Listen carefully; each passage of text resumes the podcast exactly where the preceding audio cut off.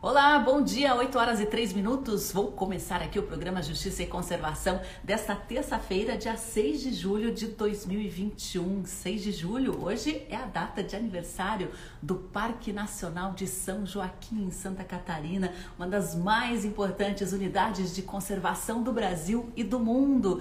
E ao longo de toda essa semana, nós aqui da Rede de Amigas e Amigos do Parque Nacional São Joaquim estamos com uma programação especial para divulgar aí as belezas belezas, né, os desafios, as curiosidades, pesquisas científicas que são desenvolvidas na área, falar também sobre o novo plano de uso público, né, que prevê aí o que pode e o que não pode a respeito de visitação e de conservação, né? Muitas trilhas estão disponíveis para a população e existe também um trabalho muito forte de educação ambiental envolvendo essa importante unidade de conservação e um, trabalho também envolvendo as comunidades no entorno.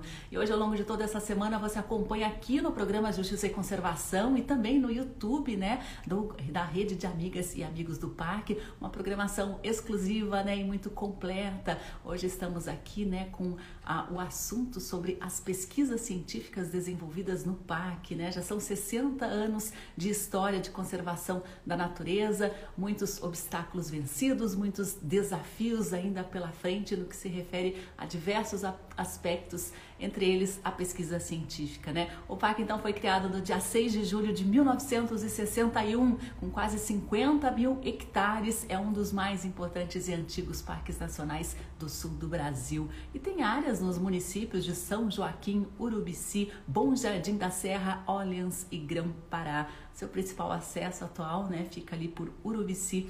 E o Parque Nacional São Joaquim protege é, ecossistemas ameaçados, né? Protege a floresta com araucários, campos de altitude, protege também diversas espécies da flora ameaçadas, como o pinheiro araucária, araucária, o xaxim, espécies também animais, né? Como a onça-parda, o papagaio charão, a onça-parda que o pessoal chama lá no sul de leão-baio, e protege também nascentes do rio Pelotas e também belezas cênicas impressionantes como a Pedra Furada e o Cânion do Funil. Também é um grande motor do ecoturismo, uma das atividades econômicas que mais crescem nos municípios da região. E hoje nós vamos receber aqui João de Deus Medeiros, ele que é biólogo, mestre, doutor, professor aposentado, ex-chefe do Departamento de Botânica da Universidade Federal de Santa Catarina foi também, né, atuou como diretor dos departamentos de áreas protegidas e de florestas do Ministério do Meio Ambiente e atualmente é coordenador da rede, coordenador geral da rede de ONGs da Mata Atlântica, é parceiro aqui do Observatório de Justiça e Conservação com toda a sua sabedoria, todo o seu conhecimento também e atua também como professor e orientador do programa de pós-graduação da Universidade Federal de Santa Catarina. Nós vamos falar um pouquinho a respeito das pesquisas científicas desenvolvidas nesta importante unidade de conservação e todo o potencial ainda para descobertas. Essa entrevista então faz parte da semana comemorativa dos 60 anos dos, da rede de amigas e amigos do parque. Vou dar as boas-vindas aqui para o pessoal que está entrando. Luiz Felipe Kunz está com a gente. Luiz Felipe vai estar conversando também na, na programação amanhã, aqui no programa Justiça e Conservação. Angela Cuxac da Rede Pro C, Freitas, Freitas, Rodrigo Freitas está com a gente. Bruna Bronoski, jornalista. Andressa Gatti, Vernei Serafim. SPVS Brasil está a postos aí. Bom dia também, Bete Moura. Liana Rosa, Mônica Mendes, Aparecida Ribeiro, Felipe Gruit. Pessoal, sejam muito bem-vindos. Lembrando né, que nosso programa aqui é aberto à participação de todos. Você pode participar com as suas perguntas, comentários, sugestões. Já vou adicionar aqui o professor João de Deus para a nossa conversa. Sejam todos muito bem-vindos e fiquem à vontade aí para participar da nossa conversa. Vou aguardar aqui a transmissão. Bom dia, professor, tudo bem? Olá, Sandra, bom dia. Bom dia a todos. Eu estou falando aqui da capital paranaense de Curitiba e hoje, olha só, estamos em clima de região serrana. Olha a neblina que formou aqui no Paraná hoje. Então, vocês não estão fazendo inveja para gente com essa neblina toda aí no parque. Neblina, inclusive, que marca as características de uma vegetação muito especial, né, professor? Sim, sim, sem dúvida. E uma vegetação que se apresenta também de forma bastante característica né, no Parque Nacional de São Joaquim, que são as matinhas nebulares, né? uma floresta que, inclusive, tem toda essa conotação de uma floresta encantada, né? Porque é uma mata baixa e com muitos musgos, fungos associados a essas arvoretas e como ela fica uma boa parte do tempo coberta, né, pelas nuvens, tem toda essa mística, né, de uma matinha mágica. Muito lindas as matas nebulares aqui do, do Parque de São Joaquim. E algo muito especial que abriga também espécies endêmicas muito exclusivas é, dessa região, né, professor? Sim, é, esse é, uma, é um aspecto extremamente relevante, né, que tem uma vinculação muito estreita com a, a existência do Parque Nacional de São Joaquim como uma área é, extremamente relevante para as pesquisas sobre biodiversidade porque nós temos ali, Sandra, não apenas as matas nebulares, né, mas ah, essas áreas de altitude do Parque Nacional de São Joaquim e da região como um todo, né, elas abrigam formações muito peculiares que envolve desde a da própria floresta ombrófila densa nas áreas mais baixas do parque, como também a transição dessa floresta ombrófila densa para a floresta ombrófila mista, né, que é a floresta com a araucária. E depois, nas áreas de maior altitude, as matas nebulares, os campos de altitude, com as suas turfeiras, que são formações também extremamente relevantes. E esse conjunto todo né, é, representa o que a gente chama de refúgios vegetacionais. O que, que isso significa? Nós temos ali um grupo muito grande de elementos da biodiversidade que é, sobreviveram nessas condições exatamente por serem esses locais áreas em que os efeitos das mudanças climáticas do passado é, não foram sentidas com tanta intensidade. Né? Então, esse processo de tropicalização que nós observamos ao longo né, desse último período, é, tropicalização no sentido de que o clima foi se tornando gradativamente mais quente e úmido. E isso, obviamente, favoreceu o surgimento de uma série de espécies. E é, essas áreas de altitude se mantiveram com o clima ainda relativamente mais frio. E aí, portanto, condicionou essa, é, essa situação de refúgio né, para a vegetação. Qual é a implicação prática disso? Nós temos é, nessa região uma quantidade muito grande de representantes da biodiversidade que são endêmicos, ou seja, só ocorrem nessas áreas, né, ou ficaram restritos né, a esses espaços, e como esses espaços sofreram né, é, uma redução em termos de distribuição, a maioria dessas espécies são também espécies raras, né, não só endêmicas, mas raras, e por serem raras, muitas já também numa situação de criticamente ameaçadas de extinção. Né? Por isso, é, a área do Parque Nacional de São Joaquim presta-se uma contribuição absolutamente relevante para a conservação da biodiversidade, porque ele resguarda ainda uma série de espaços que são esses verdadeiros refúgios né, para esses componentes da flora, principalmente. É, aqui o Rafael comenta espetaculares campos de altitude, ao mesmo tempo tão vulneráveis, né? A Miriam aqui da Premave, bom dia, Miriam, muito bem-vinda. É uma descrição mesmo mágica, diz ela. Essa é uma das, essa das matas nebular, nebulares. Inclusive, professora, a gente pode falar, pelo que o, o senhor passou de informação para a gente, que é, é, o clima ali na região é como se fosse o clima do planeta no passado? É, exatamente. É, nós tivemos uma mudança climática mais recente com a passagem do Pleistoceno para o Holoceno. E isso significou que o clima foi ficando gradativamente mais quente e úmido, né? que é o que a gente chama de tropicalização, um fenômeno que foi bem caracterizado aqui no Brasil. Né? É, com essa tropicalização, houve uma mudança né, gradativa na, na vegetação. Então, por exemplo, a, a floresta umbrófila densa, ela avançou sobre a floresta de araucária, que tinha anteriormente uma distribuição muito mais ampla do que a que nós conhecemos atualmente. E à medida que essa tropicalização avança, essas áreas de climas mais antigos vão perdendo espaço. E nessas áreas de maior altitude, em função ainda dessa sazonalidade bem marcada, né, de ter um inverno bastante rigoroso, é, com geadas e até neve, né? então mantém ainda algumas características daquele clima do passado e com isso é, garante a condição de manutenção de uma série de espécies que são espécies mais antigas, né, que conseguia, é, conseguiram sobreviver a essa mudança climática. E, mas também a mudança ocorreu, né, óbvio que não é exatamente a mesma situação. E com essa mudança que foi sentida de forma um pouco mais amena nessas áreas de maior altitude, nós tivemos também aí uma condição para o desenvolvimento, o surgimento de uma série de outras espécies, o que faz com que essas áreas sejam áreas muito ricas em termos de endemismo, ou seja, elas abrigam uma quantidade grande de espécies novas. Né?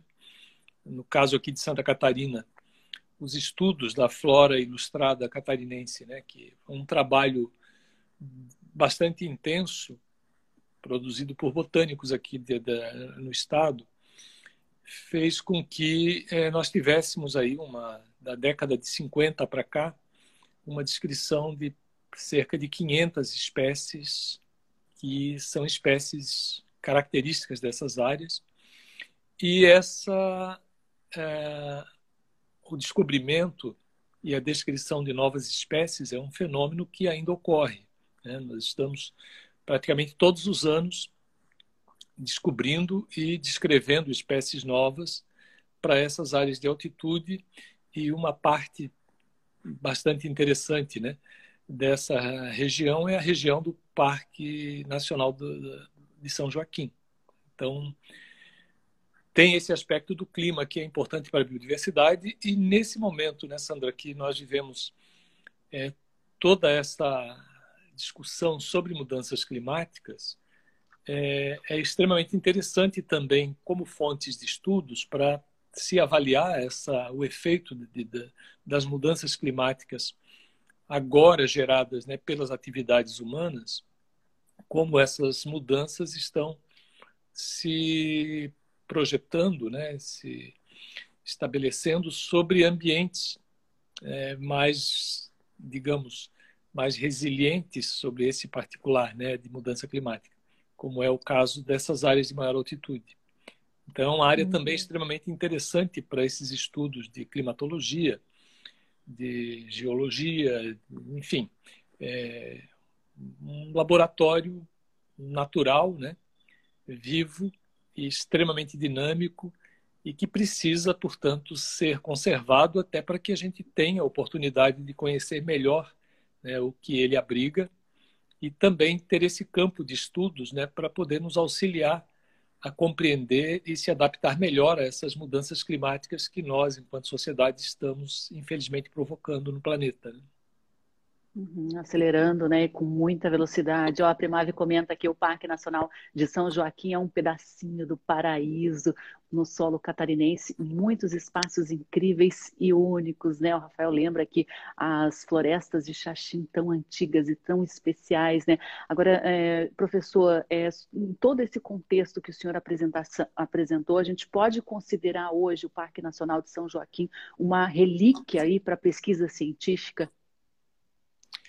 Não, sem dúvida. É, o, o, próprio termo né, de, de, refúgios vegetacionais associados a essas áreas de altitude aqui no Brasil é, faz com que esses espaços sejam considerados como verdadeiras relíquias para quem trabalha com biodiversidade. E tem um outro aspecto interessante da biodiversidade que basicamente por conta dessas mudanças climáticas, muitas dessas plantas ficaram isoladas nessas áreas de altitude. Então, é, muitas vezes elas mostram é, disjunções assim bastante significativas. Isso, isso quer dizer, por exemplo, você tem plantas no Parque de São Joaquim que seus parentes mais próximos estão nos Andes, porque entre o Parque de São Joaquim e essa região dos Andes, as mudanças climáticas que ocorreram a partir do, do, do Pleistoceno já foram tão intensas que é, eliminaram a possibilidade de ocorrência dessas espécies nesses espaços. Então, elas ficam como verdadeiras relíquias, né? pontos em que você só encontra nessas áreas de altitude, como Itatiaia, como o Parque Nacional de São Joaquim, e que, portanto, são extremamente importantes para essa é, para o conhecimento né, da, da, das interações filogenéticas e para o próprio conhecimento mesmo da biodiversidade. Né? E ainda São essas florestas relíquias mesmo. Né?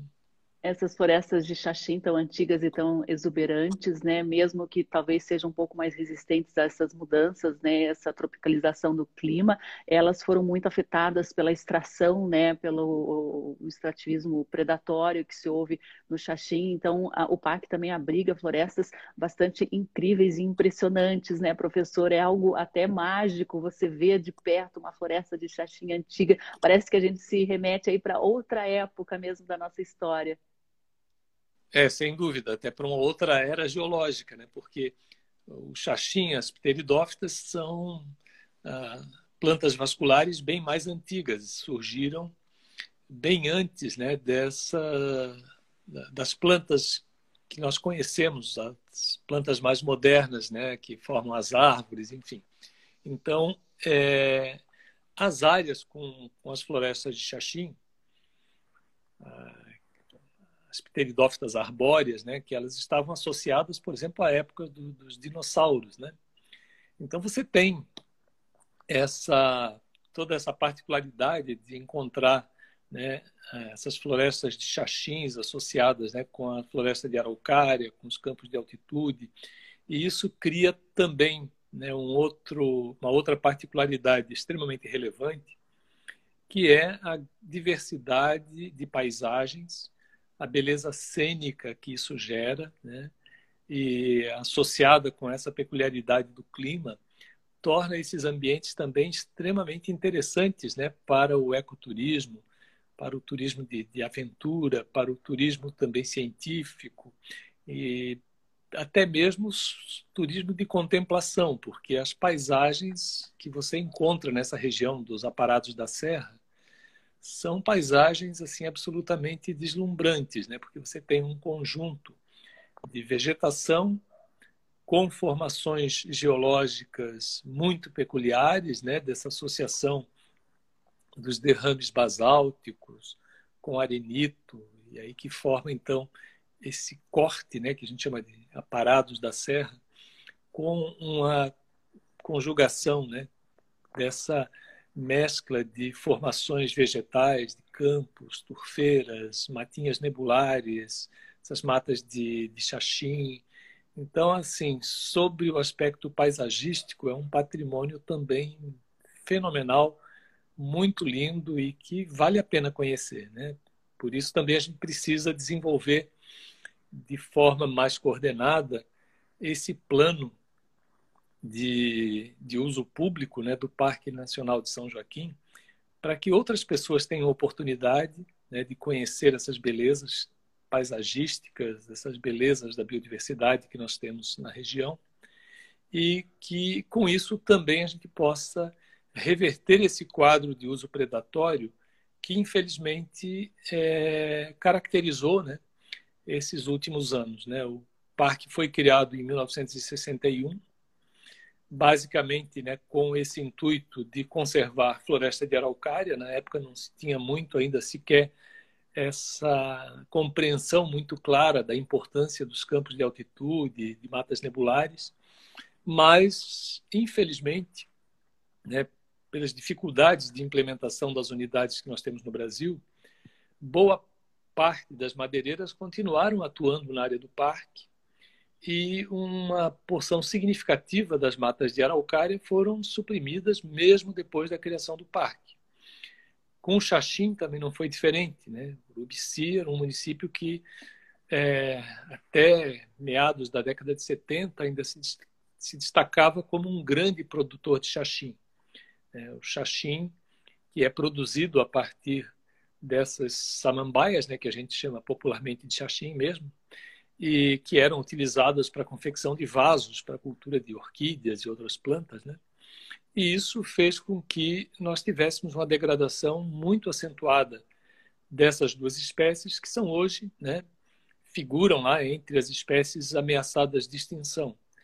E hoje nós ainda temos ameaças, né, como a ameaça da caça, do fogo, né, para que queima de pastagens quando é feito de forma descontrolada, né, a, o próprio impacto do gado que ainda que nós tenhamos uma quantidade bem menor hoje, mas ainda temos áreas que sofrem né, pelo impacto do gado, e aí é, não só nas áreas de campos naturais, que em tese seriam mais resistentes a, a esse convívio com o gado, mas o gado provoca um impacto muito significativo nas matas nebulares. Né? As, as matinhas nebulares elas sofrem muito porque o gado ele adentra nessas matas até para procurar um abrigo né, nos períodos de frio e acaba gerando um impacto muito significativo, inclusive comprometendo a própria manutenção e regeneração das espécies de mata nebular.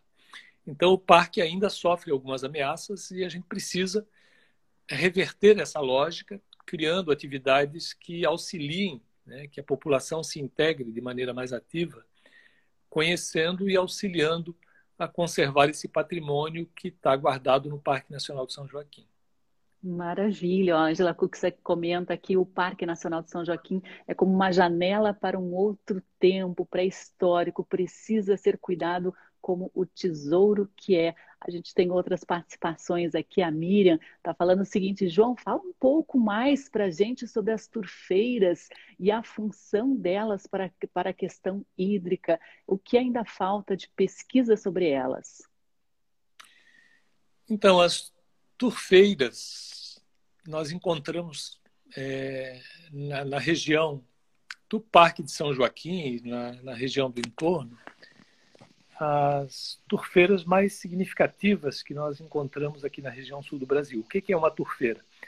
A turfeira é um, vamos dizer assim, um, tipo uma esponja formada a partir de um acúmulo, de um amontoado de restos de plantas, de plantas, é, um grupo especial né, de plantas que são até mais primitivas, mais antigas que as samambaias, e que ocuparam o leito de antigos lagos. E elas acumulam esse material e acabam funcionando como uma verdadeira caixa d'água. Né? Você tem ali, naquelas áreas de altitude, nesses espaços de turfeira, que são áreas bem fofas, inclusive se você entrar, afunda. Né? Então ela retém essa água, retém carbono e principalmente para a questão hídrica, elas são extremamente é, estratégicas, né? porque elas funcionam como as verdadeiras caixas d'água que mantêm as nascentes de importantes cursos d'água. Né? No caso do Parque de São Joaquim, nós temos as nascentes do Rio Pelotas, né? do Rio Canoas, perdão, e que é, a presença dessas turfeiras permite que você tenha uma regularidade na vazão, né? e aí, portanto, você não vai sofrer esse impacto de um período de, de, de escassez hídrica, né? um período em que nós temos um, uma seca maior, a vazão continua praticamente normal, porque essa água acumulada nas turfeiras vai sendo liberada de forma gradativa. E se nós associarmos né, a área ao redor do parque, né, e aí é inclusive importante ressaltar, uma área que inclusive já foi estudada para a criação de um outro parque, que é o parque, é, na, o, seria o Parque Nacional do Campo dos Padres, que é uma área adjacente ao Parque de São Joaquim e que tem também um conjunto extremamente significativo de turfeiras e que aí nós praticamente teríamos nessa área de altitude a verdadeira caixa d'água de todo o estado de Santa Catarina. Basicamente, todos os grandes rios, as grandes bacias hidrográficas têm né, a sua regularidade garantida a partir da manutenção dessas turfeiras nessas áreas de altitude. Então, são áreas assim extremamente relevantes e que precisam ser melhor estudadas para a questão hídrica, né? porque hoje é um grande problema também que nós, como sociedade, enfrentamos. Então, ter regularidade hídrica, ter água nas suas casas, depende fundamentalmente da manutenção desses espaços. E, além da turfeira, é importante também destacar que nós temos um aquífero muito significativo aqui na região, que é o aquífero Guarani, que tem nesses arenitos presentes na região do Parque Nacional de São Joaquim uma das principais áreas de recarga desse aquífero.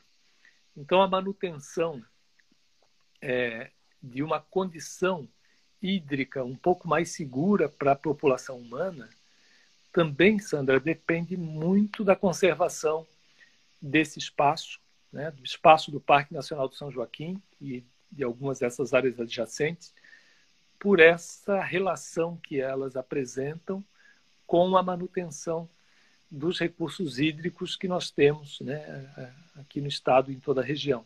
Então, extremamente estratégico, não só pensando na conservação da área, mas aí pensando inclusive nos usos né, que nós, é, como sociedade humana, fizemos, né, utilizamos, e que dependem fundamentalmente da preservação dessas áreas. Professor, eu gostei tanto da sua descrição das matinhas nebulares, eu gostaria de uma descrição também das turfeiras, eu que não conheço, nunca vi. Então, as turfeiras, elas são é, como se você tivesse um acúmulo de musgos. São espécies de um gênero que a gente chama de esfagno, né, que são musgos que vão colonizando esses antigos lagos que foram secando. E aí o que era um lago se transforma numa massa de musgo que pode ser muito profunda, né? essa massa é muito profunda e aí ela funciona é, literalmente como uma esponja. A superfície dela é extremamente peculiar, assim, que você quando chega numa área de campo, de repente se depara com aquela massa enorme de musgos, né? E aí assim na superfície parece um campo, mas que se você adentrar vai ver que é uma área extremamente é, mais úmida e não tão sólida, né? Você acaba se é, enterrando ali naquele meio de esfagnos.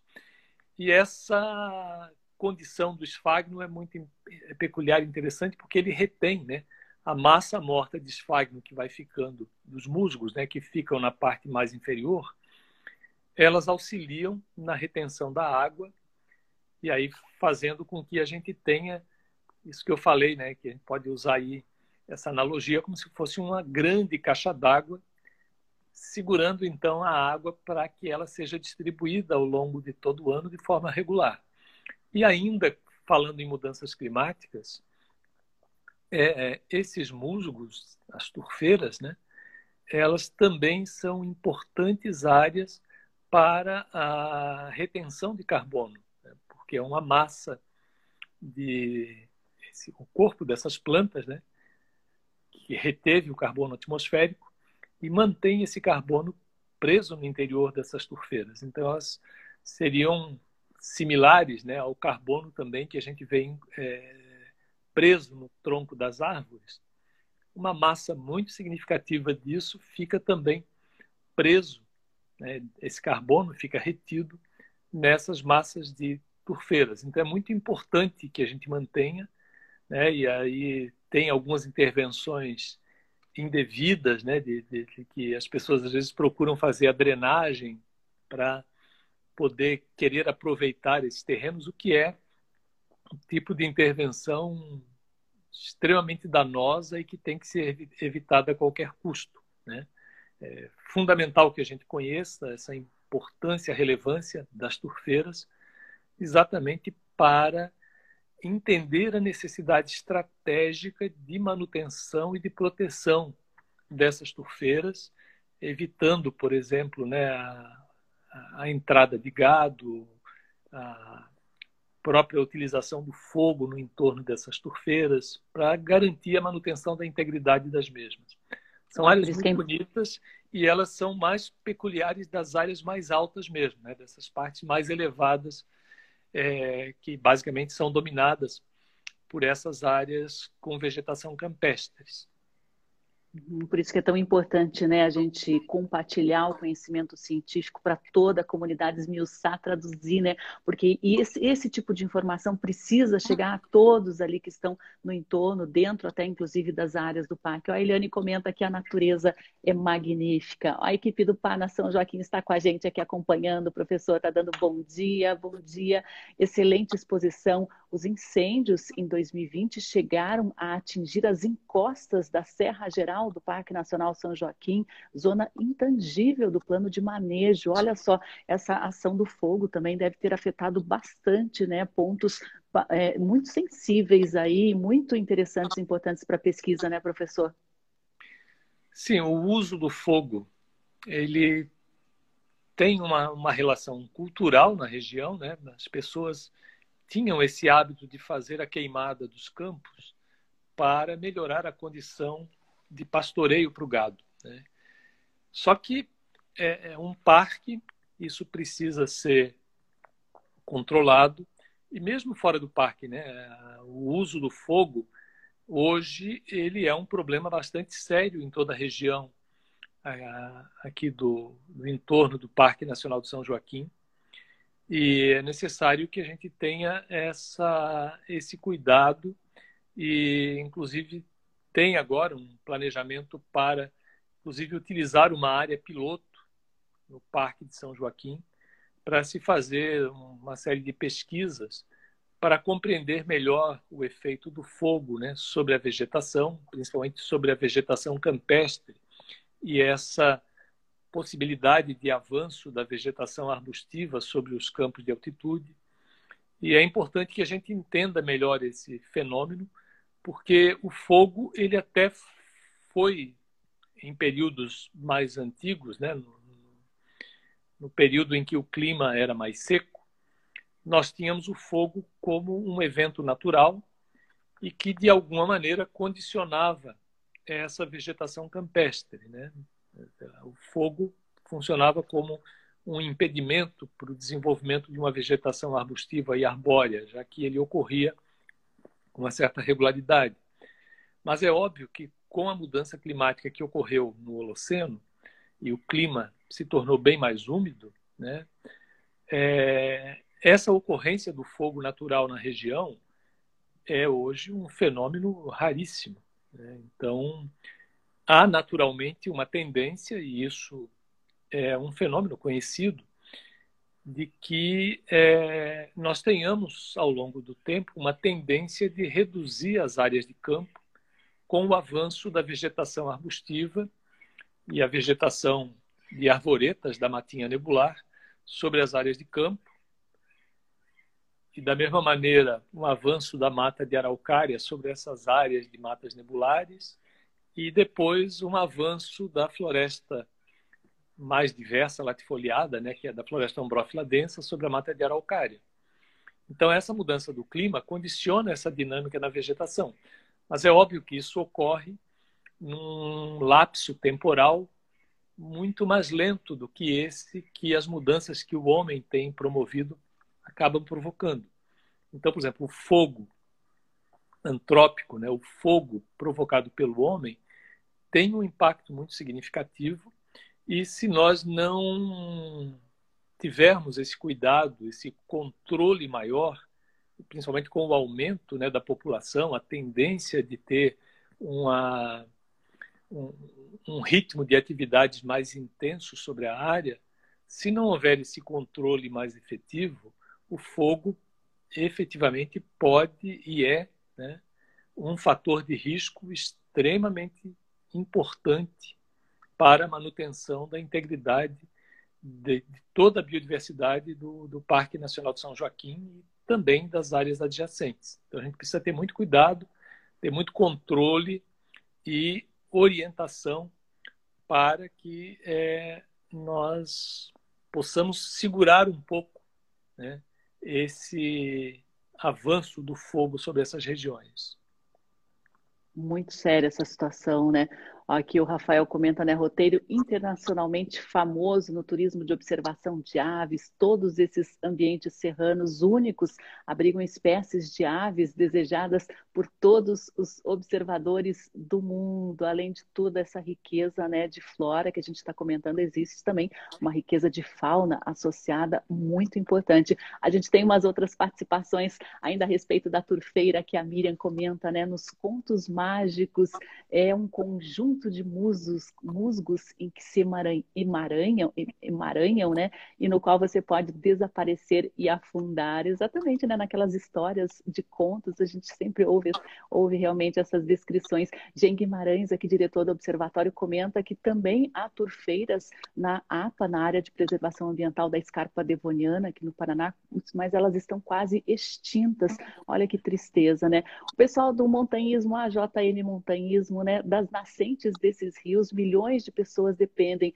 Uma gota de água que inicia sua jornada na base do Morro da Igreja, onde nasce o rio Pelotas, tem a sua entrada no Oceano Atlântico, lá em Buenos Aires. Olha só a importância hídrica também desta região, né, que a SPVS ainda é, complementa aqui. Explana, explanações sobre o nosso patrimônio natural com o professor João de Deus Medeiros está fazendo, que está fazendo, permite-nos perceber o real valor dessas riquezas que as áreas ainda remanescentes representam. A SPVS até tinha comentado anteriormente, né, professor, qual a importância também da academia, da pesquisa científica para a proteção dessas áreas e também para combater aquela ideia antiga, né, de que é preciso explorar ali com mais plantações, com mais áreas de pastagem, reduzir ainda mais essa área da unidade de conservação, professor.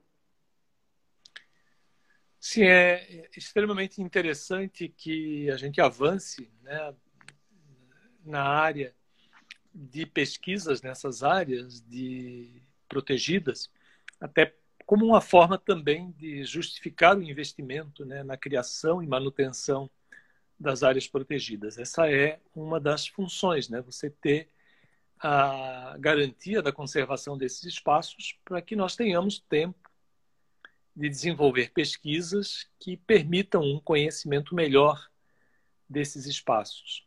E agora eu havia mencionado, né? A gente tem, nós tivemos ontem, né, uma live com um colega do Departamento de Botânica, o professor Ricardo, que trabalha com micologia, com estudo dos fungos. Né? E eles estão fazendo uma série de descobertas, não só de espécies, mas até de gêneros novos de fungos, porque era um grupo praticamente desconhecido. Né? Na região do Parque de São Joaquim, nós não temos nenhum registro de estudos sistemáticos né, levados a cabo com esse grupo. E aí você tem agora uma equipe se debruçando sobre isso e trazendo uma infinidade de informações novas, extremamente interessantes, e coisas muito relevantes, como, por exemplo, alguns fungos associados com espécies né, particulares, como ele relatou ontem, né, uma espécie que eles descreveram que só ocorre é, junto ao tronco da casca danta, que é uma, uma espécie bastante característica também aqui da, da mata de araucária. Né? E mais relevante, eu diria, né, a forma como eles como isso também pode envolver a comunidade, não só a comunidade acadêmica, né? Eles estão desenvolvendo um, uma parceria com voluntários né, que moram na região. E através de um aplicativo, essas pessoas que se voluntariam para colaborar, eles recebem esse aplicativo e fazem os registros né, de fungos novos ou que a pessoa encontra nas suas caminhadas ali pela região.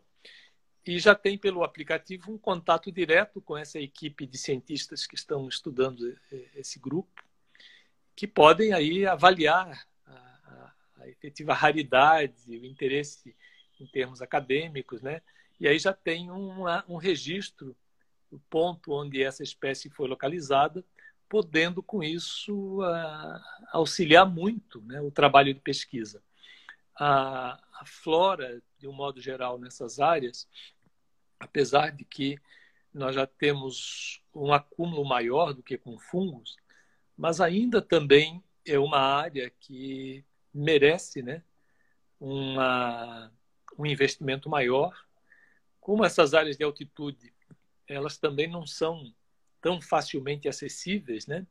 ainda que a gente tenha tido já desde a década de 50 formação de, de, de áreas de coleta nessa região e com a descrição de muitas espécies, como eu mencionei para você, várias espécies novas vêm sendo descritas. Né? Então, nós precisamos também é, criar uma condição mais favorável para que ah, se amplie essas pesquisas e se tenha o Parque Nacional de São Joaquim como uma base de pesquisas para que a gente possa conhecer melhor a fauna, a flora dessa região, né?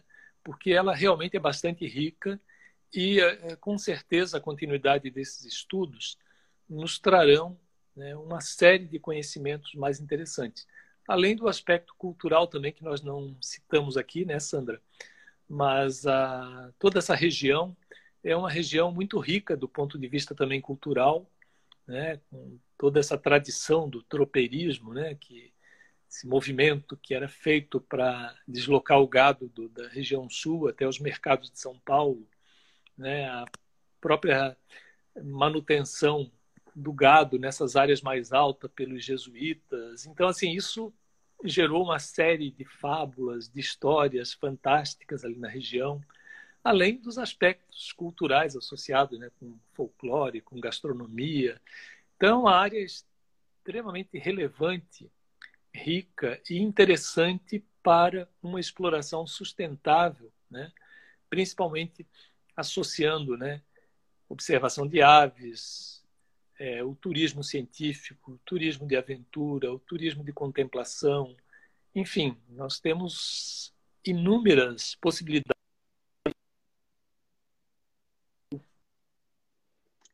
A região se constituam como elementos extremamente relevantes também para um desenvolvimento sustentável da economia regional. Isso hoje já vem se consolidando, né? Urubici é um município que tem mostrado um desenvolvimento muito associado com essas atividades, mas elas podem ser ainda melhor aproveitadas, né? elas podem ser é, planejadas e, é, digamos, difundidas de uma maneira um pouco mais efetiva, o que gera também uma valorização maior para a área do parque. Esse plano de uso público do Parque Nacional, que foi aprovado agora, né, em 2021, é, é um bom sinal nessa direção. Né? É, ainda que, veja, a demora que a gente leva para produzir essas coisas. Né? O parque foi criado em 1961. Né? Nós tivemos, ao longo desses 60 anos, né, muitas ameaças, muito, muitos ataques ao parque, mas ele ainda resiste, ele está lá, firme, forte. E só em 2018 nós tivemos né, o plano de manejo é, do parque. Só agora em 2021 sai esse plano de uso público.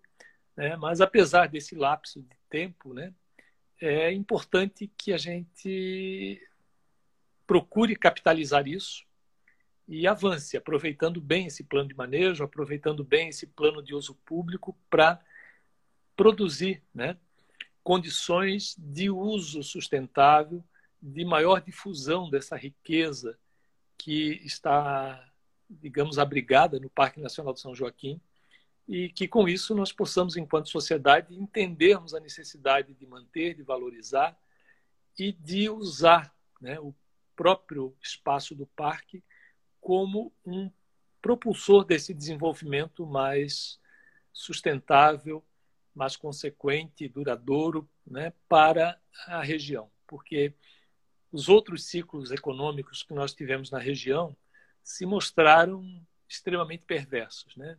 Eles, além de insustentáveis, foram ciclos que geraram uma riqueza que ficou concentrada nas mãos de poucos e geraram um prejuízo enorme que foi altamente socializado. Então, nós precisamos mudar essa lógica. Né? O século XXI nos cobra isso.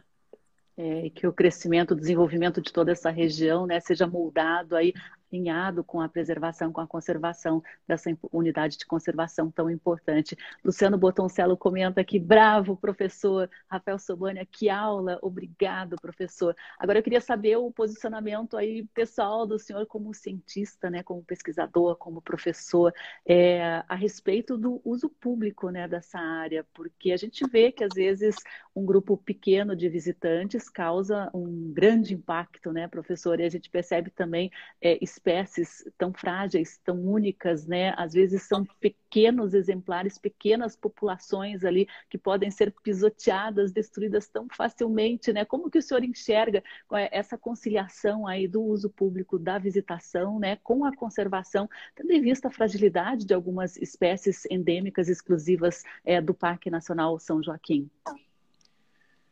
Então, Sandra, o esses dois elementos que eu citei para você são fundamentais para isso. O parque ele é uma categoria de unidade de conservação do, do grupo de proteção integral, né? mas é uma categoria que tem dentre os seus objetivos promover a visitação pública. Então é importante que nós também tenhamos essa compreensão. Parque ele também tem que ser um espaço em que as pessoas tenham a oportunidade de acessar, visitar, para poder também conhecer né, esse patrimônio paisagístico, biológico, enfim. O grande desafio é fazer com que essa visitação nessas áreas, que são áreas protegidas, ocorra de maneira a não impactá-las de maneira significativa. Então, isso é possível? É claro que é. E o plano de manejo ele já define no zoneamento áreas que são mais sensíveis, onde essa visitação ou não deve ocorrer, ou deve ou se ocorrer, ela precisa ocorrer com uma série de cuidados que precisam ser observados. O plano de uso público vai agora nessa direção, Sandra. Identificar as áreas, trilhas, por exemplo, que podem ser acessadas por visitantes, a orientação aos guias para os cuidados que precisam ser observados durante essas visitas, de tal maneira que a gente pode perfeitamente conciliar né? e ter, inclusive, a visitação como uma fonte de renda, uma fonte de reconhecimento, de valorização, sem implicar necessariamente num impacto significativo que possa colocar em risco ou aumentar né, o risco das espécies já ameaçadas, raras, que ocorrem nessa região. O, o grande desafio que eu colocaria né, é avançar nesses estudos, porque nós temos ainda, como eu te falei, descobrimento de novos elementos da biodiversidade praticamente todos os anos. Então, paralelo à visitação, nós temos que ter a continuidade dessa, desses programas de pesquisa para que a gente possa ir ampliando esse conhecimento e sempre que um conhecimento novo surge, ele pode indicar aos gestores do parque algum ajuste no plano de uso público, no próprio plano de manejo, para garantir a conservação desses componentes. É... Ontem também na, na, na live sobre as plantas foi citada uma espécie que foi descrita agora recentemente, que é uma espécie bastante peculiar, né, bastante rara e que ocorria numa área muito pequena ao longo de uma trilha que é muito utilizada. Né? Então, veja, a partir desse conhecimento, a gente já pode fazer algumas indicações para os gestores do parque para que algum cuidado adicional seja tomado em função de garantir ou de ampliar né, a proteção dessas espécies mais frágeis. Mas, em hipótese alguma, ah, nós é, não podemos associar o fato de, de, de, ser um parque que abriga uma grande quantidade de espécies raras e endêmicas como uma restrição absoluta à visitação. Né? Que dá vontade. Pelo contrário, a gente tem Fecha que... tudo.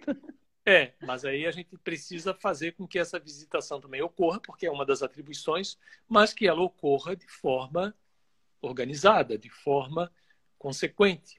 E essa Exatamente. administração sendo feita de forma bastante criteriosa. Né? Por isso que é importante que a sociedade também se envolva nisso, porque à medida que a sociedade começa né, a se integrar nesses processos, fica mais fácil de, de, de, você ter esse cuidado, de você ter mais pessoas também atentas, observando né, e, e, e, comunicando às autoridades sobre riscos e ameaças. E com isso a gente consegue mudar um pouco né, essa, essa relação nossa né, de humanos com a natureza.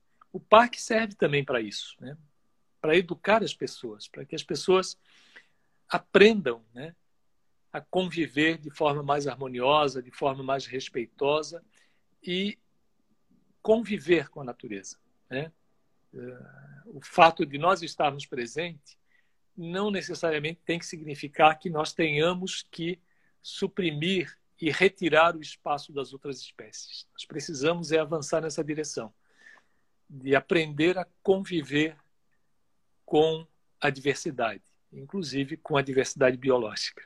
É, o Luciano até comenta, né, um espaço também para educação ambiental nas escolas, exatamente, né, tem que começar ali na base, né, retomarmos essa conexão, porque a gente não está desconectado da natureza, nós somos a natureza também, em algum momento da nossa trajetória a gente se colocou como seres superiores aí, né, isso não está certo. Angela Kuczek comenta que fantástico, obrigada, João de Deus, agradecer o pessoal que está participando aqui também, né, muito legal a participação de todos, enriqueceu demais aí, né? E é interessante também essa parceria da pesquisa científica com o, os visitantes, com os guias, né? Ontem na live à noite o pesquisador comentou, né, que os próprios guias já estão atentos a essa pesquisa envolvendo os fungos, fazendo os registros, tomando todos os cuidados, né? E realmente, né, às vezes essas pessoas é, é, acabam tendo acesso a pontos aí, né, é, muito específicos do parque e com uma frequência muito grande grande, né? Isso para a amostra científica também é bastante interessante, né, professor?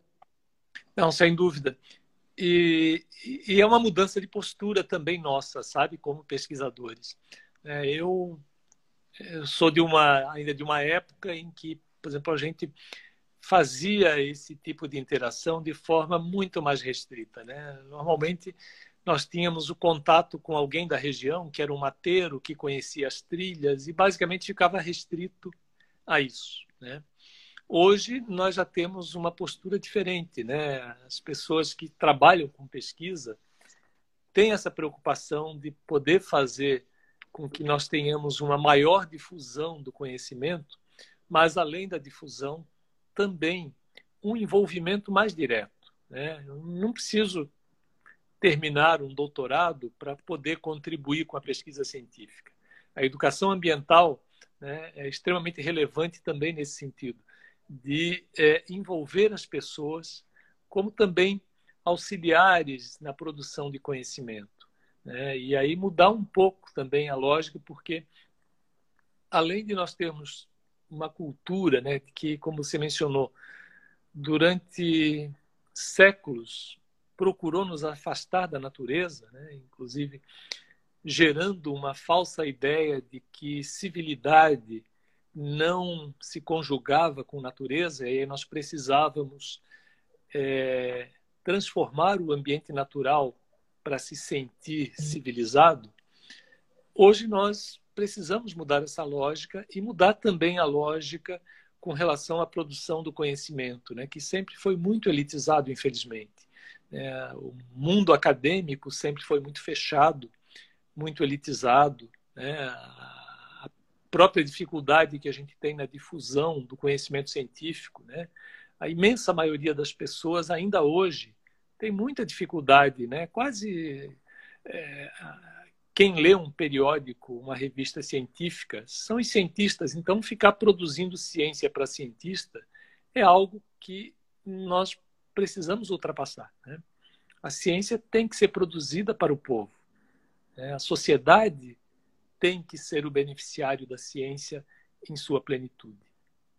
Maravilhoso. Olha, aqui temos uma participação do Besser aqui. Parabéns. Ele comenta: fiz meu doutorado em geologia e vulcanologia na área do parque, cartografei os derrames vulcânicos ricos em silício das partes altas do parque, principalmente nos campos de Santa Bárbara. Ó, oh, Besser, me interessa aqui para nossa uma entrevista aqui, conversar contigo, saber um pouquinho mais dessa tua área de conhecimento. A Eliane aqui diz muito obrigada, excelente live, parabéns, a gente agradece muito, né? E lembrando que hoje, às sete horas da noite vai haver uma mesa redonda ainda dentro da semana comemorativa de aniversário do Pana São Joaquim, né? vai ter a presença aí do deputado federal e presidente da Frente Parlamentar Ambientalista, Rodrigo Agostinho, vai ter a presença também do João Paulo Capobianco, que é vice-presidente do Instituto Democracia e Sustentabilidade, da Angela Puxac, diretora da Rede Pro Unidades de Conservação, aqui do professor João Medeiros, que está com a gente hoje cedo já, e também da Miriam, conselheira da APREMAV. Então, hoje às sete horas da noite, a gente gente vai postar aqui daqui a pouquinho o link para você ter acesso